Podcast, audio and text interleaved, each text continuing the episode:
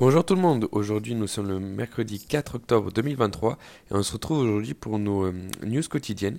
Donc on va, commencer comme d'habitude avec les États-Unis. Au niveau du marché, on a des craintes qui sont liées au taux, euh, donc au taux de la Fed qui a eu raison de la séance en bourse d'hier, avec un rendement obligataire qui a explosé euh, à plus de 4,8 et donc le S&P et le Nasdaq ont notamment clôturé dans le rouge. Donc après, on a également un autre indice sur les marges. Euh, selon le City US Economic Index, les entreprises dévoilent toujours des marges supérieures aux attentes, mais on note quand même une réduction euh, dans l'indice, donc dans la surprise des investisseurs, ce qui peut être le signe euh, que les entreprises cycliques, donc les entreprises qui dépendent des cycles économiques, pourraient connaître un ralentissement dans leur croissance dans les mois à venir. Et je le rappelle qu'elles ont largement surperformé les entreprises défensives, depuis le début de l'année. Donc euh, elle continue de surperformer, mais à voir si ça ne va pas changer et si les investisseurs vont pas se diriger vers du défensif plutôt que du cyclique et donc de la croissance. Au niveau du marché du travail, on a l'enquête Jolts euh, qui porte sur les ouvertures de, des jobs aux US, euh, qui a montré qu'il y a beaucoup plus de postes ouverts aux US que prévu. Et donc c'est une donnée assez importante, un peu moins en temps normal, mais assez importante dans le contexte que, que nous traversons, puisqu'elle est vraiment regardée en fait par la Fed c'est un des indicateurs qui la pousse justement à ne pas baisser les taux. Et donc, on le dit jamais assez, mais la crainte actuelle repose sur la durée de cette politique monétaire, euh, portée donc par la Fed, euh, cette politique monétaire qui est au quiche et, donc qui, cause autant de désastres au marché ces derniers jours. Et enfin, au niveau de la politique, on a des tensions dans la politique américaine puisque Kevin McCarthy a été destitué. donc c'est une première fois, c'est la première fois que ça arrive. 216 euh, votes contre 210 pour la, pour la destitution. Au niveau de, l'Europe, dans le secteur technologique, on a quatre grands groupes de produits en provenance de Chine qui pourraient donc et qui vont sûrement être soumis à des contrôles douaniers. Donc, dans ces groupes, on retrouve les puces, euh, l'un euh, des, produits en, en relation avec l'intelligence artificielle, des ordinateurs quantiques et de la biotechnologie. Et enfin, au niveau de la France, on a le CAC qui passe sous la barre des 7000 points euh, dû à un contexte de forte volatilité et de prudence des investisseurs.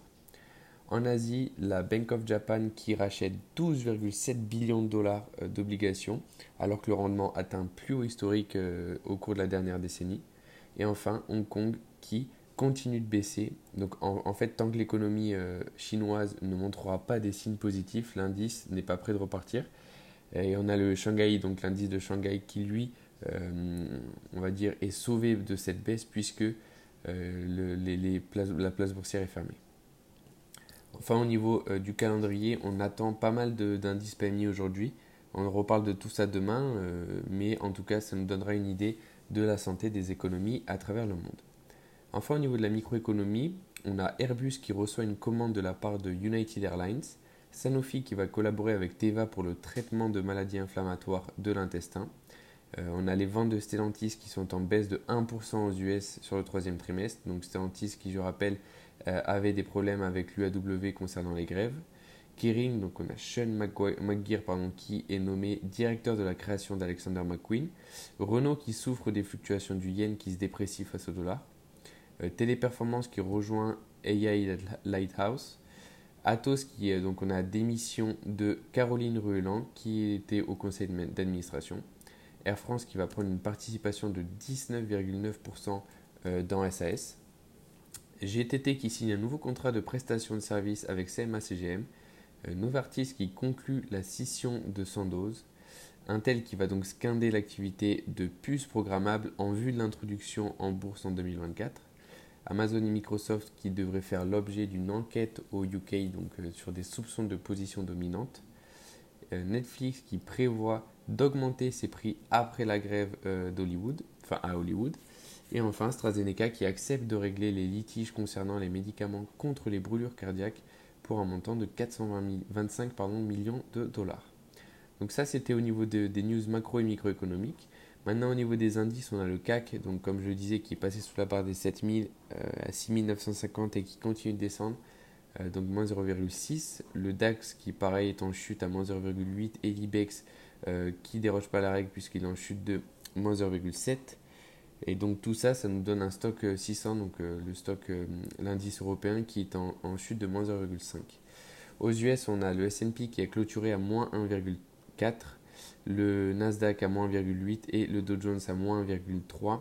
Donc trois grosses pertes, notamment dues aux news macroéconomiques, donc euh, que ce soit en politique ou au niveau euh, des, des, jobs. Le Shanghai donc, qui est fermé encore une fois jusqu'à lundi prochain.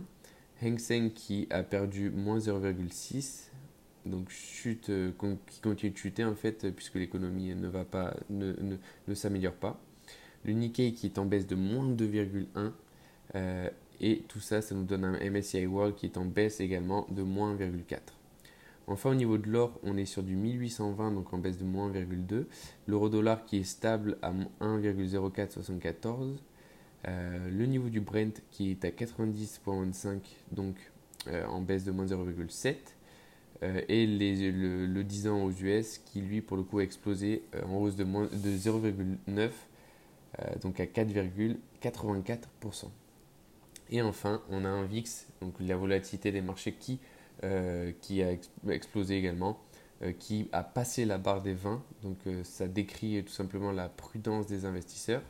Et on est à 20,83 avec une hausse de 5,31%. C'était tout pour moi aujourd'hui et on se retrouve demain pour le news quotidien.